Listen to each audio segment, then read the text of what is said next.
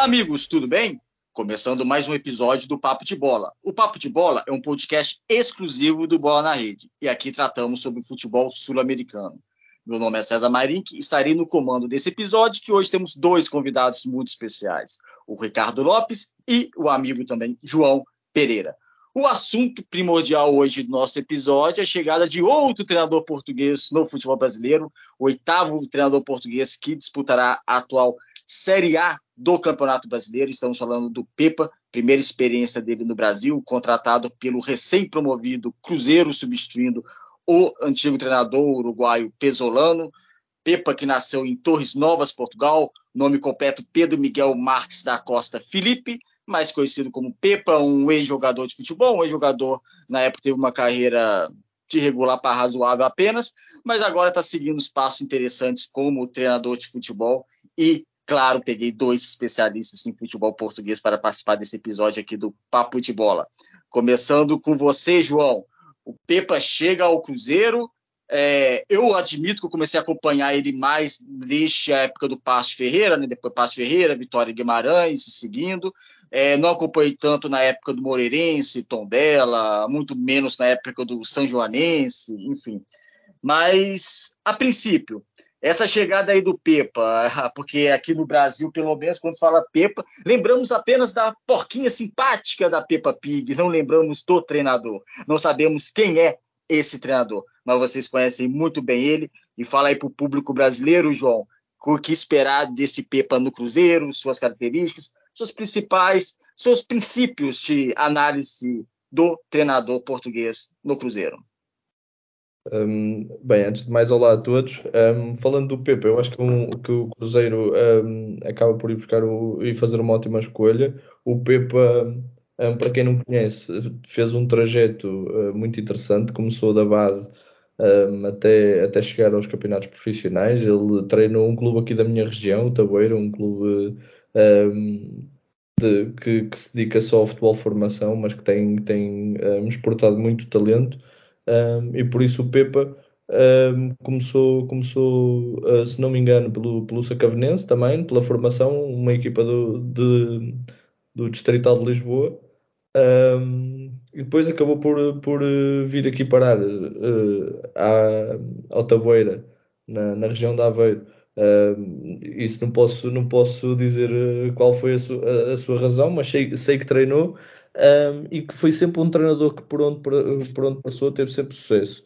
Um, e eu começo por contar esta história uh, exatamente para verem um, como começou a carreira do Pepa, que foi na base de um clube uh, regional até chegar depois a, aos campeonatos profissionais em Portugal e ainda passando pela, pela Arábia Saudita.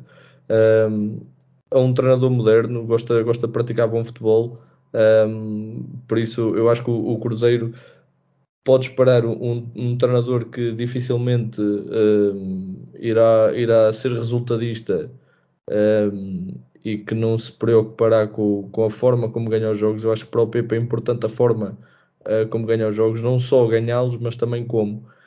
e por isso acho que os adeptos do Cruzeiro podem esperar uma equipa a jogar, a jogar bom futebol e também um treinador muito organizado, porque lá está. É um, é um treinador que, que, mostrou sempre muita competência. No, no Vitória de Guimarães teve aqui algum, alguns problemas um, com, com, a direção, nomeadamente relativamente ao investimento uh, do clube, que, que, passou por um momento de, de reestruturação financeira e, e, não lhe permitiu ter uma, um, um, plantel de acordo com, com, com as suas uh, opções. Por isso eu acredito que o Pepa uh, neste momento para aceitar o desafio do, do Cruzeiro é porque, é porque está, está confiante da, da sua escolha e é porque está confiante que vai, que vai fazer um ótimo trabalho. Eu tenho a certeza, tenho a certeza que sim, porque, é, como disse, foi um treinador que mostrou sempre muita capacidade e principalmente é, é curioso porque ele acaba por ser um, um treinador que tem, que, que tem muita qualidade um, e, que, e que gosta de equipas que joguem bom futebol Uh, no entanto, uh, os seus maiores trabalhos um, foi, foi precisamente a equipas que estavam à procura da, da manutenção e ele conseguiu sempre fazer obra nesses, nesses clubes e conseguir que eles, que eles de facto se mantivessem na Primeira Liga. Depois apanhou um Passos de Ferreira, que também estava numa situação muito débil e, e no mercado de inverno foi buscar uh, alguns reforços e, e, o Passos acabou por ser uma equipa forte e na época a seguir conseguiu que o Passos fosse, fosse às competições europeias, com um futebol muito positivo. Um, e lá está, depois chegou, chegou ao, ao Vitória de Guimarães, que eu penso que foi o clube um, com, com maior exigência uh, onde ele esteve até agora. Um, e, e, as coisas acabaram por, por não correr muito bem, mas por, por questões já extra-futebol, parece-me. Por isso, eu acho que os adeptos do Cruzeiro podem estar, podem estar descansados e, e eu, posso, eu posso dar a minha confiança de que, de que de facto fizeram uma ótima contratação. Ricardo, é, a princípio, eu olhando, eu acho. Ah, vamos considerar uma troca, Ricardo. Eu preferia ter continuado com o Pesolano nesse cenário dele já conhecer o jogador, já conhecer a relação da direção. Não estou falando nem do dono do Cruzeiro, porque todo mundo conhece quem é o dono do Cruzeiro, mas eu falo em relação a trabalhar no dia a dia. Ele fez uma boa época no passado, conseguiu a obrigação, que era subir. O time Cruzeiro, há três anos consecutivos na Série B, era obrigado sim a ter o acesso e conseguiu o acesso, fez um bom trabalho. Vinha desempenhando um bom trabalho, um trabalho razoável, talvez, nessa época, com algumas dificuldades, porque também o patamar aumentou. É, ele sai do Cruzeiro de uma maneira sendo eliminado na semifinal para o América Mineiro, perdendo os dois jogos, com um discurso que já tinha chegado no limite, que talvez não poderia acrescentar mais o elenco, enfim. Eu tenho um pé atrás com esse discurso, talvez tenha alguma coisa atrás disso, mas eu vou pegar a posição dele, né, que também foi a posição do Cruzeiro. Então, a princípio, sai um treinador que mantinha um bom balneário, conhecia bem o elenco, a direção, os jogadores, a força dos adeptos, já estava um pouco mais adaptado ao futebol brasileiro, e entra o Pepa nessa, nessa estreia dele, nessa estreia no futebol brasileiro. Pepa, que como o João falou, já deu algumas características dele, algumas características que o João falou, os adeptos cruzeirenses com certeza irão gostar do Pepa. Mas você, Ricardo, analisando assim essa chegada, a maneira que chega, o Cruzeiro precisando de mostrar o melhor futebol, precisa de mais jogadores, ou seja, tem que ter uma cobrança também em relação à diretoria para fornecer mais jogadores. O Pepa chega nesse cenário de um clube grande, no clube gigante, mas que hoje, olhando o plantel e olhando o que joga, vai disputar para fazer uma época segura, ou seja, não ser despromovido na Série A novamente. Ele chega nesse cenário, que já até tem experiência de trabalhar em clubes nesse cenário, mas não da grandeza do Cruzeiro. É, e aí, depois disso tudo aí, como é que você acha que essa chegada do Pepa ao time cruzeirense, as dificuldades que ele vai enfrentar? Olá a todos, é um gosto estar aqui. Uh, eu acho que o Pepa se irá adaptar muito bem. É como tu dizes, os objetivos do Cruzeiro este ano são, são humildes, podemos dizer assim, porque a, a equipa não, não tem a, a, qualidade suficiente para, para podermos imaginar uma qualificação para, para a Sul-Americana. Acho que o, o, o principal objetivo será alcançar a manutenção. E mesmo assim, para as características táticas do Pepa, acho que será necessário uh, ali uh, contratar dois ou três jogadores para, certas, para, para cumprirem certas instruções. No entanto, acho que é uma escolha, uma escolha acertada. O, como tu dizes, o Pesolano é, é um ótimo treinador. Uh, eu também não, não fui muito no, no, discurso que foi apresentado tanto por ele como pela, pela diretoria, o tal cansaço, porque nós vimos um, um Cruzeiro no, na época passada a fazer uma temporada absolutamente brilhante e a, fazer um, a praticar um bom futebol, a jogar num, num bom 3-4-3, que às vezes, às vezes mudava para um 4-3-3, mas essencialmente é um 3-4-3 que, que resultava. E, e, se calhar eh, nesta agora com, com o Pepa isso, essa tática já não, já não irá ser executada e, e, e vamos ter que vão ter que assistir a, a certas adaptações porque porque hum, o, o, o Pesolano jogava de uma maneira que, que o Pepa não, não faz. Uh, o Pepa não joga com três centrais, por exemplo, joga só com dois, sendo que o, o jogador que joga à meia defensiva é extremamente importante na construção.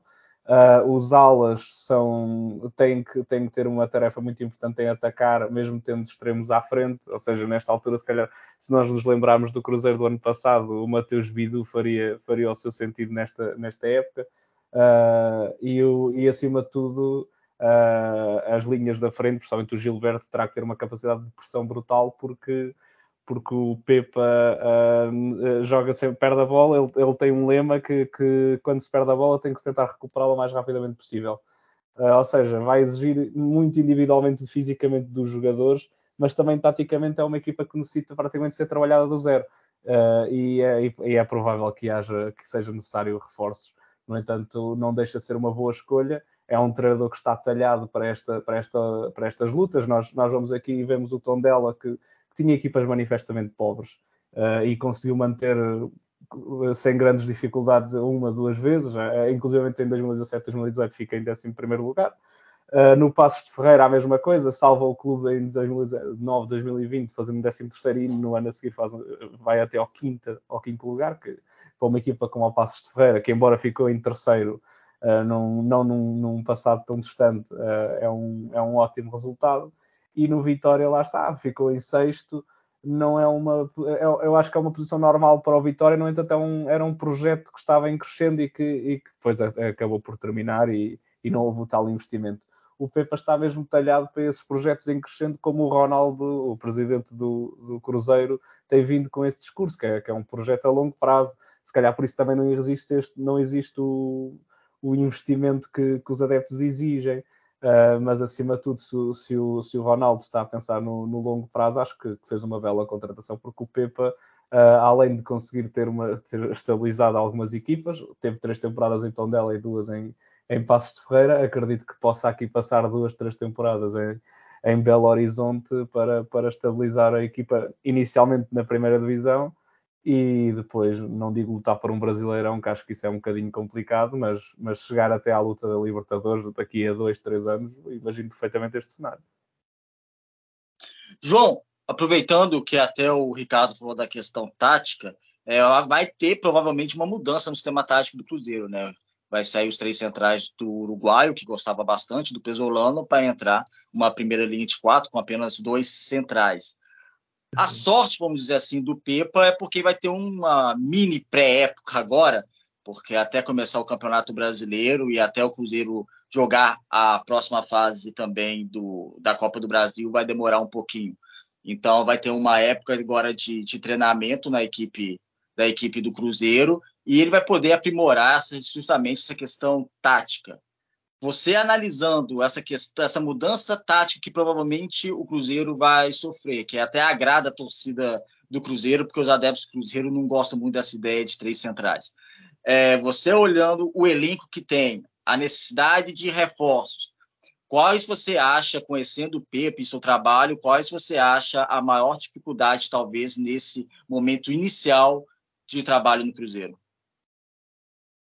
É assim, eu, eu acho que primeiro pode ser a questão de, que, que, que lhe trouxe dificuldades também no, no Vitória, uh, tendo, tendo o Cruzeiro uma equipa que está e que foi preparada para jogar uh, em 3-4-3, ou seja, com três defesas, e como o Ricardo falou e bem, o Pepe é um, é um, é um treinador que privilegia uh, ou que prefere uma defesa a 4 um, isto altera aqui muitas coisas, porque normalmente, por exemplo, jogar com três centrais já obriga a que os centrais sejam diferentes, tenham características diferentes. Um, os próprios alas também, se calhar, vão começar a ter tarefas um pouco mais defensivas do que teriam uh, anteriormente. E depois há aqui sempre aquela questão de o Cruzeiro foi uma equipa completamente avassaladora uh, o ano passado na, na Série B. Um, mas este ano eu não acredito que o Cruzeiro possa jogar da mesma maneira não, não vai ser uma equipa dominante e por isso eu acho que isto é, é sempre um problema. O patamar eu... mudou muito, né, João? Sim, sim, sim. E por isso, por isso é que eu acho que é, um, é uma dificuldade que os clubes têm quando eh, passam de uma eh, sobem de uma divisão para a outra. É perceber que é uma realidade completamente diferente e que jogadores, por exemplo, que se calhar numa segunda, eh, numa série B gostam de, gostam de ter bola e privilegiam o futebol ofensivo, se calhar esses mesmos jogadores não têm capacidade para jogar esse mesmo futebol ofensivo no, num brasileirão, com equipas de, com, que lhes vão causar outras dificuldades que, do que aquelas que apanhavam na Série B. Por isso eu acho que eh, por aí pode ser, um, pode ser uma dificuldade que o Pepa terá, é essa adaptação, uh, mas acho que é um treinador inteligente e que também que se, que se adapta bem um, às, às condições de, do clube uh, para um treino e tal como disse, acho que ele, ele já tem experiência suficiente para, para perceber se, se é uma boa opção ou não um, uh, aceitar este, este desafio. Por isso, lá está, é, pode ser esta questão de, de, da forma como, como o plantel será montado, o investimento, mas acredito que isso terá sido algo que ele conversou com, com a direção do clube. Um, e, e, depois também é aquela questão que eu acho que os, os treinadores portugueses sofrem muito, um, que, é, que é a imprensa uh, muito rígida do, do Brasil. Não é? Os treinadores uh, não há, normalmente diz que no Brasil não há muita paciência. Se nós aqui em Portugal não temos muita, acho que no Brasil também uh, há muito pouca paciência com os treinadores, também porque há há muitas equipas boas uh, no Brasileirão e, e, e, por isso acaba por dificultar o trabalho aos treinadores. Um treinador no Brasileirão um, eh, a treinar equipas que, que, precisam de ganhar, por exemplo, um, torna-se difícil. Uh, uma equipa que no, nós tanto vemos, por exemplo, o, eu vou falar aqui no, no caso do Atlético Mineiro, que eu sei que, que, que, é, que é, especial. Um, mas o, o, Atlético Mineiro passa de ser eh, campeão do Brasileirão para no ano a seguir passar um ano com, com algumas dificuldades. É claro que depois podemos olhar aqui o, o uh, ao que levou a essas dificuldades, uh, porque claramente há muitas razões, uh, mas é uma, questão, é uma questão sempre complexa porque eu acho que o Brasileirão deve ser o campeonato mais competitivo que existe porque é o campeonato onde talvez as equipas estão mais niveladas, para mim.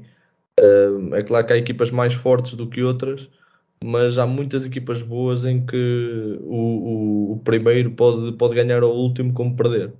Por isso, eu acho que é sempre um desafio treinar uma equipa no, no Brasileirão e, e, acho que pode ser uma, pode ser um, uma dificuldade que o Pepa terá um, enfrentar um, a, rígida a imprensa brasileira. Quando, quando se calhar as coisas começarem a não correr tão bem, pode ser uma, uma dificuldade.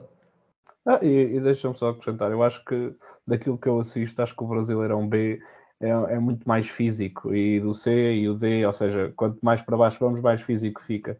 E a Série A, nós estamos a assistir a um, a um investimento e, a, e, ao aparecimento das SAFs que traz jogadores com muito mais técnica. O físico, se calhar, fica um bocadinho de lado Uh, e neste momento o plantel do Cruzeiro necessita desses tais reforços para, para poder igualar uh, certas equipas, porque o futebol da Série B, que é, que é tão físico e é necessário jogadores com, com algum porte, não é necessário tanta qualidade técnica. Neste momento, na Série A, já não faz sentido que, que existam esses jogadores no plantel, ou pelo menos que, que sejam opções no, no nível de 11 titular acho que, que é necessário que, que, a equipa tenha mais técnica e, e, isso também é fundamental para o Pepa, porque o Pepa necessita de, de jogadores no meio campo com capacidade de passe, uh, com visão de jogo, uh, com, extremos com boa capacidade de finta, de, de, um para um, que se calhar na Série B não víamos tanto e que na Série A agora vão ser, vão ser absolutamente necessários. E aí eu acho que o Cruzeiro ou investe em dois ou três nomes, nem que seja por, por empréstimo,